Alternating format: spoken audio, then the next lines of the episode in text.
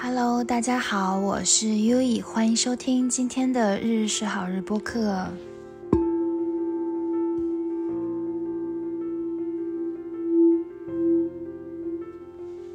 嗯，今天呢是讲故事环节，我大概在第几期来着 忘了，某一期播客里面呢分享过我和海野老师的故事。然后今天我还是想把这个故事的后续给延续下去，同时我想继续衍生我们关于平行宇宙的主题，因为呢，这个故事再一次让我感受到，呃，好像是这种平行时空中这个结局被更改的状态，我觉得很神奇，很不可思议。所以我今天很想，就今天来的感觉，我说我要分享这个故事了。然后，那所以今天的主题呢，一个是关于和海野先生的故事的后续，第二个呢是关于啊这种平行时空这个剧情改写这样的一个内容，然后第三个呢是关于这种平行时空剧情改写和我们的能量频率有什么关系，然后我想顺带着衍生来聊一聊，就是人与人之间的链接，依旧是这种，嗯，你当你在孤单的时候，或者说当你。一个人的时候，或者说当你孤立无援的时候，嗯，如何能够去链接上一些贵人，或者说如何能够，嗯，去敞开自己，愿意去接受来自外界更多人的帮助，所以可能会是针对这个来聊。嗯，可能有很多嗯听众是新听众哈，所以说呢，我就前面就是非常快速的顺带着来聊一聊，呃，我和海野老师之间的故事哈。那首先，我是在日本的，就是一直在日本这边留学的一位在读博士。那我同时也是疗愈师、命理师和这个心理咨询师。嗯，那首先我记得应该是这个我的播客的第四十三期，然后有一场就是聊到了和海野老师的故事嘛。那海野老师呢，是我来日本，呃，一七年年底。然后我的第一份在日本的工作，也就是在日本的私塾里面教日本小孩他们的英语和数学这些嗯功课吧。然后当时其实是属于一个日语不好的状态，然后我当时就遇到了这个私塾的呃经理，嗯叫海野，他是一位早稻田大学的一位老师。然后呢，嗯，当时在这个私塾里面，因为他真的是对我们非常照顾，而且其实那个环境下，你想想看，其实才来日本。半年，真的是半年诶，半年多吧。然后在这种日语也没有很好的状态下，能够拿到一份教日本小孩辅导的这样的一个工作机会哈，我觉得是非常好的。而且这样的一个工作机会中，就是比如说我有上课，然后我讲错日语的情况，其实就他们也会非常耐心的指导我，告诉我，但从来不会指责我。包括海野老师，就是对我们的工资。然后对我们日常的补贴，然后包括说他会主动问我们日常生活中有没有日语不会的地方，然后来就是来帮助我们。嗯，因为这个故事是还有我还有一位朋友叫向向，就是我跟他之间，然后和海野老师的故事。嗯，然后这个故事呢，到一八年一八年的夏天，应该是一八年春天开始吧，然后海野老师身体就非常不好，然后就是我真的是好几次在私塾，然后看到他。那种面色发白，然后就嘴唇是有点青的，就是整个人就是非常不好的状态。因为他是，呃，得了一种就是有点类似于这种，嗯，血管里面的血液不流通，是跟血血液就是跟他的那个血有关的。然后当时就是真的是我回忆起来，我当时就心里面是那种非常揪成一团的，因为他真的是像父亲一样的人，就对我们非常好。然后嗯，这样看哈，一八年。看着他，就好几次在鼠里面快要倒掉，就是那种感觉，他快要那种，嗯，就是真的是感觉他随时都会离开这个世界的那种状态哈。但他还要硬撑着来这个私塾教学生代课嘛。所以说呢，嗯，当时我跟向向都是非常想祈求他，就是能够慢慢康复嘛。然后，但最后就是还是因为生病，然后再加上这个熟，他那个熟的经理就是有点类似于这个熟的大老板那边投资管理不到位，所以这个熟就后面就没有再呃经营下去。所以我大概在那个熟可能做到了一八年的暑假吧。然后那之后，海野老师呢就去呃，有点类似于去这种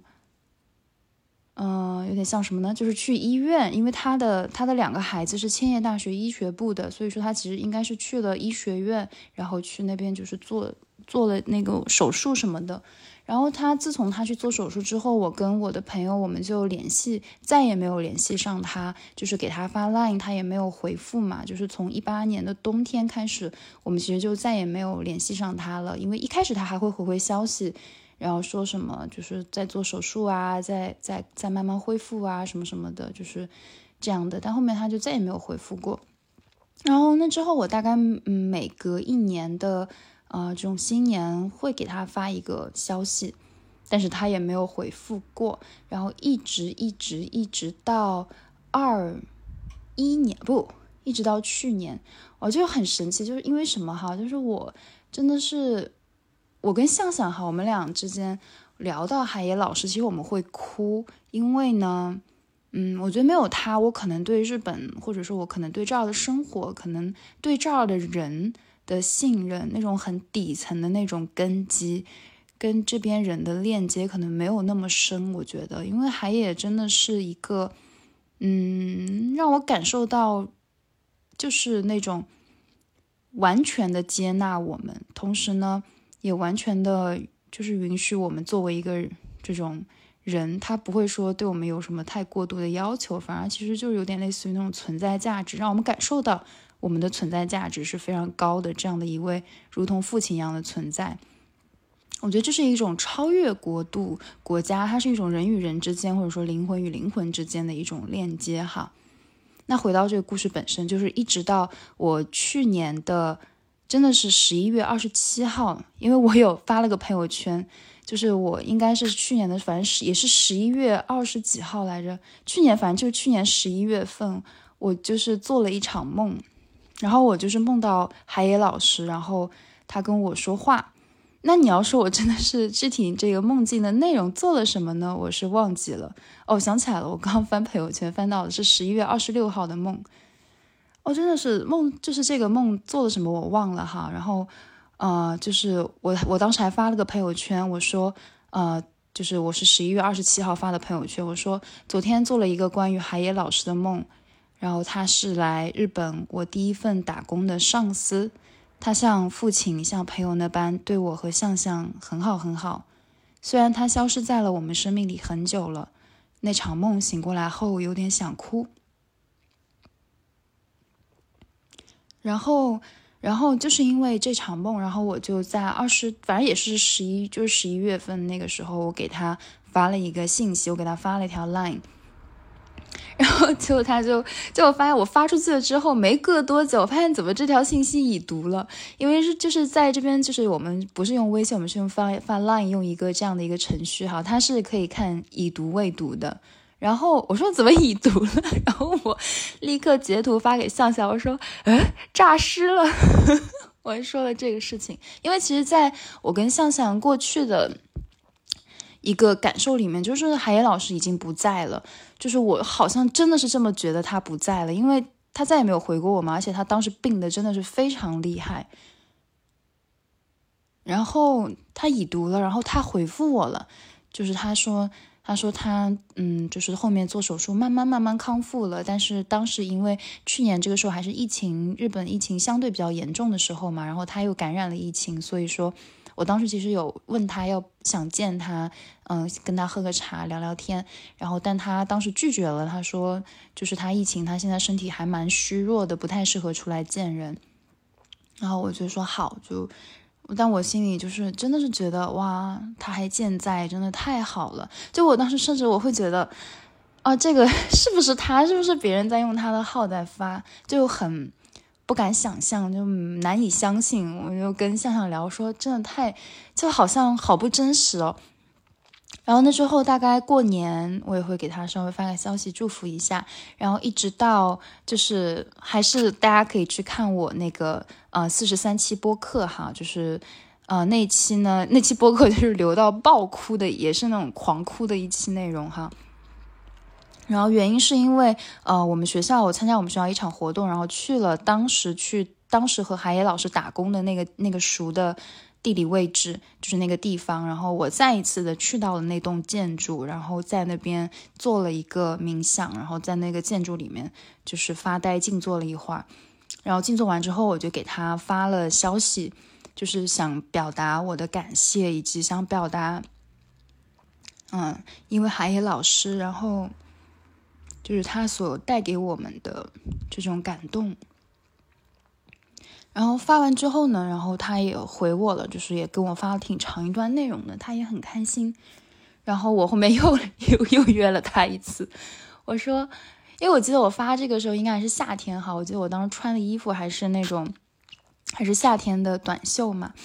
然后我就又跟他约了一个吃饭的时间，然后呢，嗯，但暂时还没有那种就是约上，然后一直是可能是到呃今年就是十月份，十月份的时候呢，我们就约了啊，十一月我们要见面。然后我不是十一月就是十一月二十多号去四国了嘛，就是在我四国回来的第二天的中午，嗯，我们跟海野老师一起吃了一顿饭。然后也是，真的是从一八年的暑假到二三年，哈，一九二零二一二二三五年多，五年半，好快，就五年五年五个月，反正就五年多没有见面。然后我记得当时呢是啊，我们约在我们首先是我们那那天呢就是是去约了在那个我们家这边的一个商场楼上吃涮涮锅店。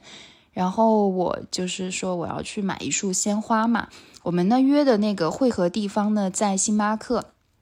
其实约的呢是我们车站东口的星巴克。然后我在西口买花，然后其实呢西口也有一个星巴克，所以呢海野老师其实是来到西口了，然后就等于说就是哦他其实就看着我在买花，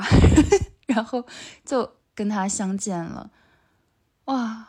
就很不可思议，就是他。嗯，还是这个人，就但他苍老了很多。就是他，他其实是跟我爸爸同岁的，但他其实看上去就是已经可能会比我爸爸在年老，就是十几岁、二十岁的这样的一个状态哈。但他其实，嗯，大概是五十七八岁左右，他是六七年生的。然后，然后那天其实就很不可思议哈。然后，而且呢，就是那天这个连接结束之后，我发现哈，就那天那个日子是十一月。二十六号，二零二三年的十一月二十六号，就是因为我们本来约的呢是十一月的十几号见面，后面呢又改了一下，因为海野老师他有工作，又改到了十一月二十六号。然后我们约完之后，我跟向向我就拉着他，我说，我说我还，我说我翻到，我说我说你看我二二年的朋友圈，然后他看着我，他说毛毛，他说你这个朋友圈的日子怎么是十一月二十七号呀？他说不就是这几天吗？他说不就是一年前吗？然后我在看那个朋友圈，他说的是前一天晚上嘛，所以那个梦是十一月二十六号做的，就是可能十一月二十五号晚上，十一月二十六号凌晨做的。然后我在一年整整一年后，二零二三年的十一月二十六号，我再次见到了海野老师。我当时就整个人就是那种。就颤抖了，包括我见到韩野老师之后吧，我就真的是，就我们聊了一会儿，就真的是一直在哭。然后我，哎呀，擦个眼泪，就怎么形容呢？就是，啊，让我我缓一下，就是那种感受到了一股巨大的力量。这股力量呢，就是来自这个世界的，此刻的这个平行宇宙世界中的巨大力量。然后好像是那种，嗯，他去世了呀，啊，我再也联系不上他了。但是呢，想到他，我就很感动。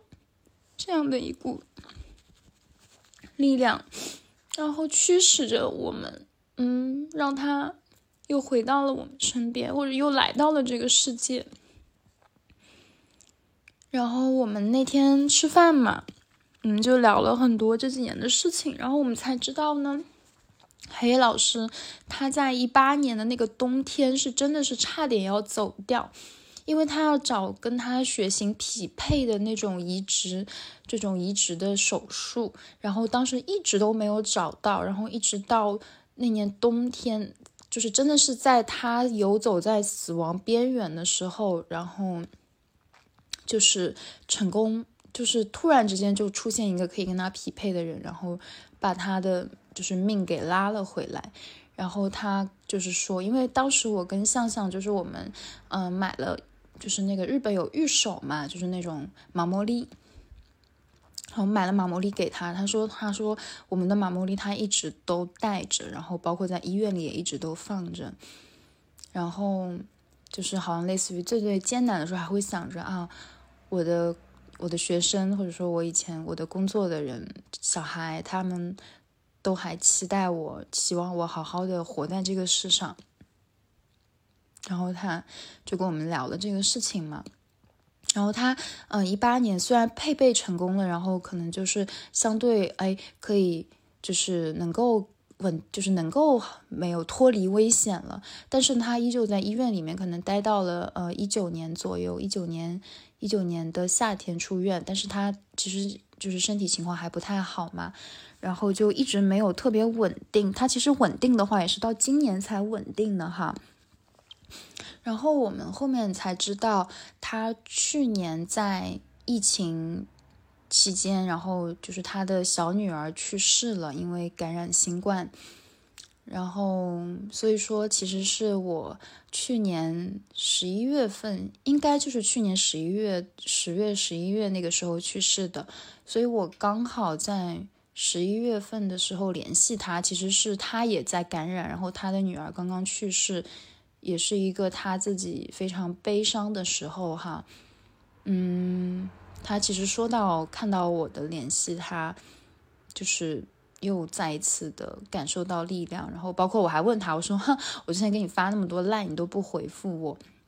然后才知道后面他其实是因为之前 Line 就是因为他身体不好嘛，所以说他其实就也没有再去用这些社交软件，一直到可能也是去年的这个时候，然后。嗯，重新去整理了一些以前的记录的时候，重新登录了 Line，才看到，就刚刚好在那个时候看到了，就是那个时候就是发消息的时候，刚刚好没有错过。然后，所以他说，其实当时接收到我的消息的时候，他其实是觉得有得到一些安慰的，但是还是当时他自己的身体，然后包括失去女儿，他的内心的悲伤，然后没有办法特别好振作，所以说也一直在调养自己的状态。然后呢，嗯，就是在这样的一个过程中，而且他女儿是九四年的，我也是九四年出生的，然后他是六七年的，我爸爸是六七年的，然后他跟我爸生日其实没差几天，我觉得好，怎么这么就很不可思议啊！就是就这种这种 这个这个时空真的太太神太好玩了，也不是太好玩了，对不起，就太就太奇妙了。然后，嗯，就是那天我们就是聊，包括他也，我们聊了他的事情，因为他现在在早稻田大学做，嗯，有点类似于宇宙量子、宇宙重力，然后有一点点偏量子物理的研究嘛。然后我也跟他聊了，我说我未来想在日本做身心灵疗愈，跟这种心灵内心有关的、跟灵性有关的事业嘛。然后我们其实就聊到他做的研究呢，是针对高龄者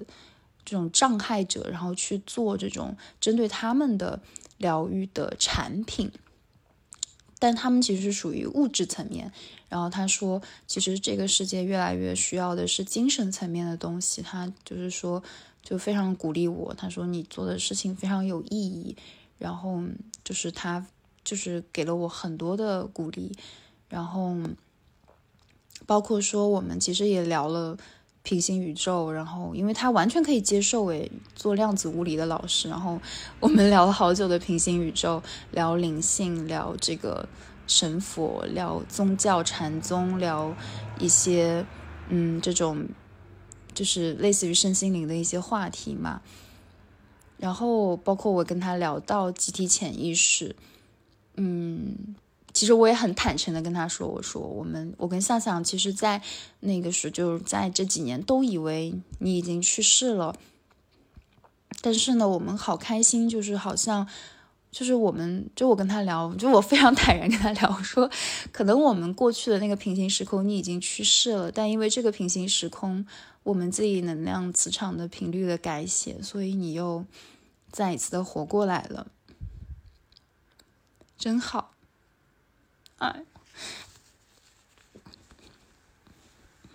哎，当时聊到这个时候也是，嗯，控制不住自己，就是疯狂 疯狂哭。然后海野老师其实也眼睛都红了，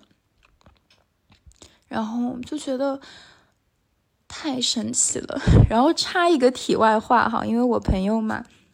香港他在找工作，然后呢，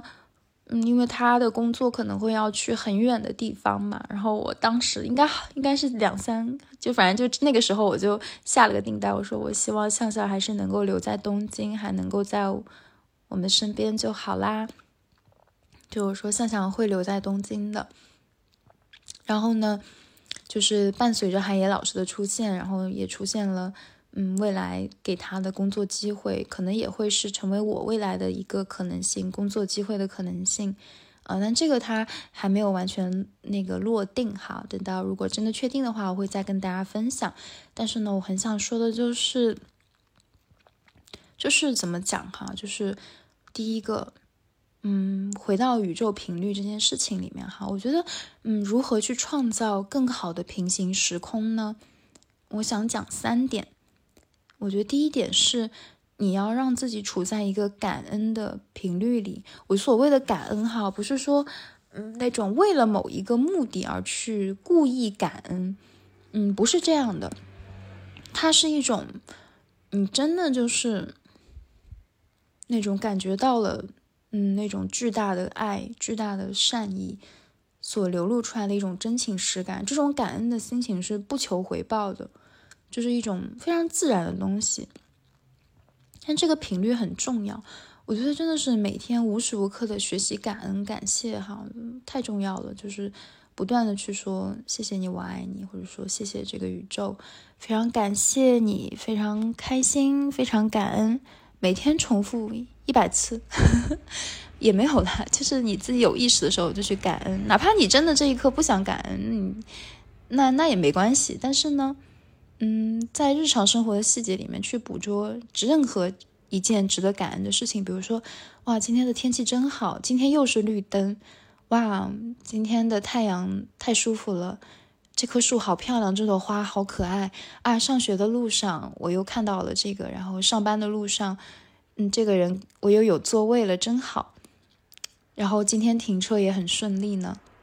像这样子的，太幸运了，真好，谢谢，谢谢你。不断的让自己重复在这样的频率里，那这是第一个。那第二个呢？我觉得就是，嗯，在这个过程当中，你的起心动念，就是说。你要做任何事情，你想做的事情，我觉得这个起心动念是一定是要是正面的。嗯，我所谓的起心动念哈，不是说非常单纯的为了金钱，或者说不是说非常单纯的为了功成名就，而是一些真的是很正念的东西，比如说可以给别人带来幸福，或者说可以给我自己创造幸福。我想给这个世界。给这个社会创造幸福。其实我有一个起心动念哈，我之前在有一期聊平行宇宙的时候也聊到了，就是我之前在冥想的时候呢，我看到了两段不同的剧情，就是日本的两段不同的剧情。那一段剧情呢是，嗯，这种度过危险、跨过危险、迈入更平安、更好的、OK 的、安全的。剧情，但另外一段呢是不安全的剧情。那我觉得，既然让我看到了这两段剧情吧，既然我看到这两个画面呢，它一定有它的用意。那其实就意味着，现在是在这个进入这两个画面的节骨眼。于是呢，我觉得他一定是在告诉我的，就是说我们的这种。起心动念，或者说我对于我自己而言吧，我其实我的起心动念，我就是想通过我自己的意识频率，然后呢，嗯，慢慢的去，嗯，扩张自己的影响力，或者说我能够去影响到别人，而这个人他又能够影响到别的人，能够像蜘蛛网一样的，或者说他就像一个，嗯，那种金字塔一样的，不断不断的层层叠叠的扩散下去，然后越来越这个地基越来越多。哪怕现在就是听众可能没有很多，但没有关系，我就是还是会想讲，还是会想分享，还是会想聊。包括这次直播活动的事情，也是我真的是觉得，嗯，首先我真的是被这个宇宙。一直在被这个宇宙支持，基本上我就是想要什么，我想得到什么。比如说，我想跟药师寺老师链接，我就能够去链接上了；我想跟东京小姐姐 Rika 链接，我就能链接上了。在我身心灵初期的时候，我说我想在东京遇到能够跟我非常志同道合、给我力量的朋友，我也很快遇到了。然后我说啊，未来我要做的活动，我希望可以找到一个志同道合的朋友，能够帮助我一起去做的。这样的人我也遇到了。我就会觉得，哇，就是老天爷，就这个宇宙，它不断的在向我送来很好的人、很好的事情，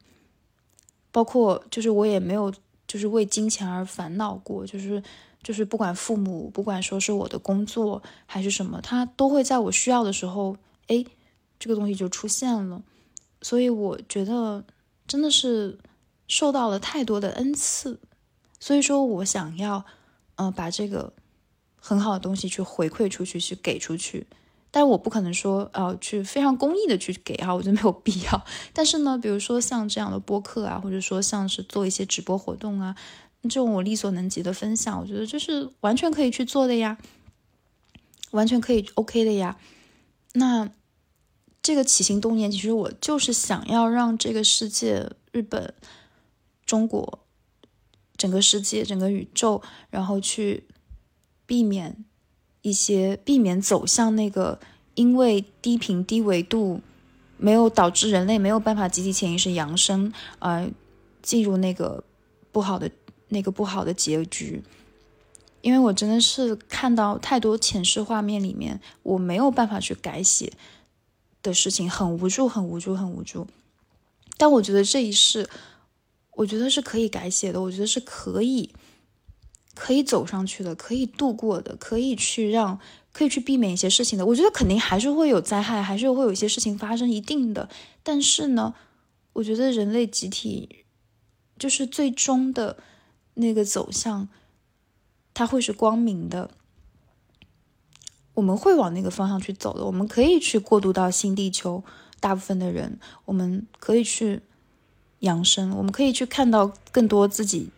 背后的本质，我们看到自己的高维，去跟更高的维度链接，我们完全是可以的。而这个一切的一切，就是我们的起心动念。回到第二点，就是这个起心动念一定是正面的，是善意的，不是说是非常单，就是不是说什么为了这个什么，为了这个什么，而是就是不是说为了金钱，或者说为了我的功名成就，这是一个非常小我的东西。但是其实真的是，我觉得就是想为了这个。丰盛的世界，或者说是，嗯，整个为这个地球集体潜意识做一点点小小的、小小的、小小的，嗯，贡献吧，也不能说贡献吧，小小小小的影响吧。那第三点，第三点，我觉得提升频率哈，或者说集体潜意识养生的。一个提升呢，我觉得非常非常重要的就是说，去尽可能的去，呃，把自己从过去的负面的信念里面清理出来，去疗愈自己的内在小孩。那首先，内在小孩哈，其实我们可以理解为我们的潜意识哈。其实我们人是有非常多的不同的潜意识的个体存在的，就是我们人是由意识、潜意识和超意识构成的嘛。那意识呢，就是表层的。非常非常表层的，比如说你做了什么，说了什么，就是非常非常直接的东西，直观的东西，你直觉的观念。而潜意识呢，它其实是一种无形之中，比如说，嗯，你会，你会，比如说你容易在因为一件事情触发而去应激反应，或者说你会因为一个事情而暴跳如雷，然后你会说啊，我就是下意识的这么做了，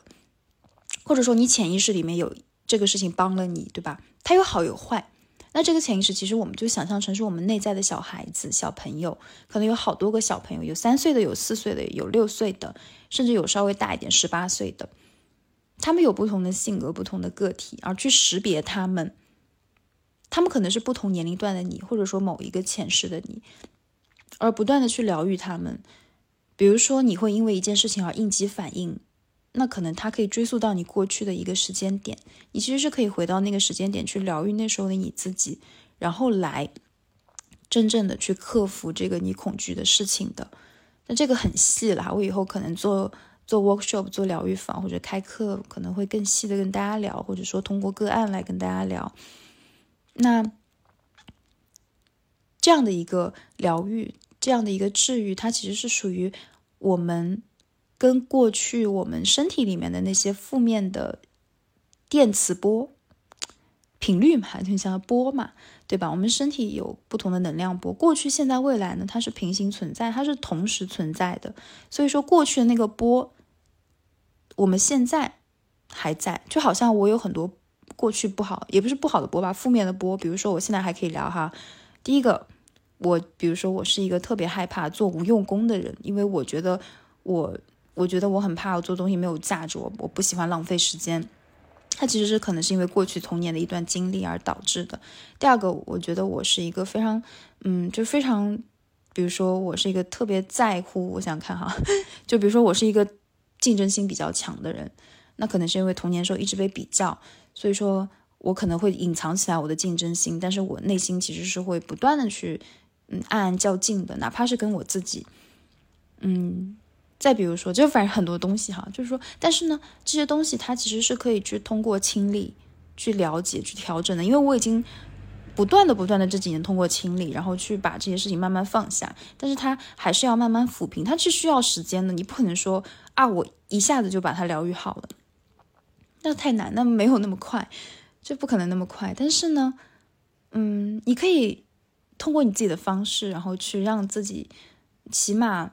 就是。过得比昨天更快乐一点，过得比上半年的你自己更快乐一点，过得比去年的你更快乐一点，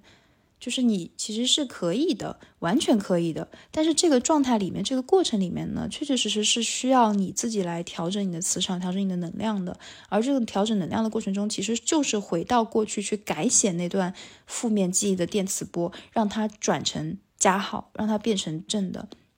那变成高频的高频的。哪怕不变成高频，那我们把分数提高一点，比如说之前是负的两百，对吧？你把它调成负一百，也也很好啊，没有问题啊，起码宇宙又是又多了一百分，对吧？多好！所以这三件事情，我今天啊，今天有点晚了，但我还是想录这期播客，原因在于我就是觉得，嗯，真的是过去经历了。一些自己能量磁场很不好的时期肯定是有的，但是呢，通过真的是这三年、这两三年时间，然后不断的去接触身心灵，不断的去嗯学习，去跟自己和解，然后去绽放自己，去清扫过去的那些负面信念的过程中，然后去更多的觉察自我，在这个过程中，我觉得其实就是一场。自我疗愈之旅，在这个疗愈之旅中，我遇到非常好的老师，遇到非常好的伙伴，遇到包括我自己遇到非常好的我的学生、我的客户、我的朋友、我的爱人、我的家人，所有人都支持我。就是我觉得，真的是这个平行宇宙真的是太完美了。当，我可能现在说话，可能嗯，听众的你。假如你生命里有什么不如意的事情，哈，我想说的是，这种不如意的时候我也有过，真的是太不如意了。但是呢，我真的想送你一句话，哈，就是境随心转。什么叫境随心转呢？就是说，嗯，当你的内心觉得自己不丰盛的时候，当你的内心时时刻刻在关注外界，在向外界输送不好的能量，不断的在责备外界的时候呢，那其实这个心是转不过来的。你会，你甚至说你会不断的想要去逃离环境，你会觉得要换个职场，要换个工作环境，要换个学习环境，不啦不啦不啦，嗯，可能换了暂时是有用的，但是呢，本质上如果说你的这个心境没有转换过来的话，那你换再多也没有用。但是如果你的内心是丰盛的，你突然某一刻，嗯，你挪开了你眼前那片云，那片乌云，你发现，哇。原来这个太阳，这个阳光，这个蓝天，它一直都在。我那次查到教室那个字叫“万里无片云”嘛，那其实用的那个形容词就是说，我们的潜意识对接超意识的那一层蒙罩在潜意识上面的那些负面的记忆、负面的信念，它其实是可以清理的，可以慢慢的清理、慢慢疗愈的。在这个过程中，我们其实是可以透过直接的对照到那束光、那片蓝天，去看到更广阔的宇宙、更广阔无限的，去对接更好的那个平行时空的自己。所以呢，今天其实是想聊一个时空错乱的故事，嗯，就命名为什么呢？我和我的朋友改写的平行宇宙，然后，嗯，让我们的贵人复活了，这样的故事太不可思议了，而且真的是因为那种巧合到奇妙啊！真的是刚刚好一年。一年前、一年后、一年前的梦境，一年刚刚好一年前二十六号的那场梦。二十六号，我们跟海野老师再会，五年时隔五年多的再会。那海野老师在去年失去了他的女儿，嗯，我觉得这是件非常悲伤的事情。但是我也不知道我们会不会成为像他怎样的存在吧。但是呢，嗯，在我看来，他其实也就是好像是生命里面又多了一个像父亲一般的前辈。像父亲一般一般的长辈一样的存在，包括这回去，他也就一直问我和向向，他说，如果我们在日本有任何经济上的问题什么的，一定要告诉他，他会无条件的支持我们。然后包括他会想很努力的帮我们介绍工作，想帮我们告诉我们，就是可以有这些这些方式来给我们这种未来的可能性。我觉得真的是非常的感恩，我也。我觉得我不在意未来会不会有什么工作机会，他会给我带什么机会，我觉得一点都不在意。在我看来，就是他只要存在着就很完美了。我我不需要他给我带来任何价值了，他这个人的存在本身就很有价值了。他已经在向我证明，哇，平行时空的剧情是可以自己改写的，而且是在你无意识之中你改写的。然后他向我证明。人与人之间，其实这种链接它是非常真的很珍贵，然后真的是可以去拾回的。因为假如说我没有去给他发这些消息，我没有去跟他表达感谢，我怎么知道他还存活在这个世界上呢？所以说，真的是，如果说哈，你现在心里，你听我讲完这些播客，你心里想到一个人，他或许是你过去。萍水之交的一个人，给他勇敢的发一个消息吧，写一封信，给他寄一份礼物，或者说单纯的跟他表达一下感谢，或者说单纯的送上一个问候，也很好呀。真的，就不要吝啬自己的表达，不要吝啬自己的感恩，也不用害怕他回不回。我觉得，嗯，真的就是只是一个你单纯的把自己的。能量把自己的感受扩张给这个世界的一件事情而已，它就是以这样的一个事情而已，它没有多么复杂，所以马上就去行动吧。然后在这个过程中，我也相信我们每一个人的平行宇宙必将会和你想前往的那个方向对齐。好啦。真的非常感谢，今天也是一期，呃，流流眼泪流到爆的播客。那真的是非常感谢你们的收听，然后真的非常谢谢你们。然后时间哦，直播，哎，直播什么时候呢？哎，下期播客再跟大家聊吧。可能我觉得会暂定在十二月二十五号的晚上八点到九点半。然后呃，使用的方式应该是在小红书，啊，对，然后。大家如果想联系我哈，就大家可以在小红书或者微博，然后或者微信公众号搜索“优异的日是好日”，然后你就会发现我，然后也可以给我私信，嗯，然后嗯，如果是这个活动海报出来之后，我也会及时在小红书、微博，然后公众号上面跟大家分享。然后真的是非常感谢你们的收听，谢谢你们每一个人的支持，谢谢你，我爱你，晚安。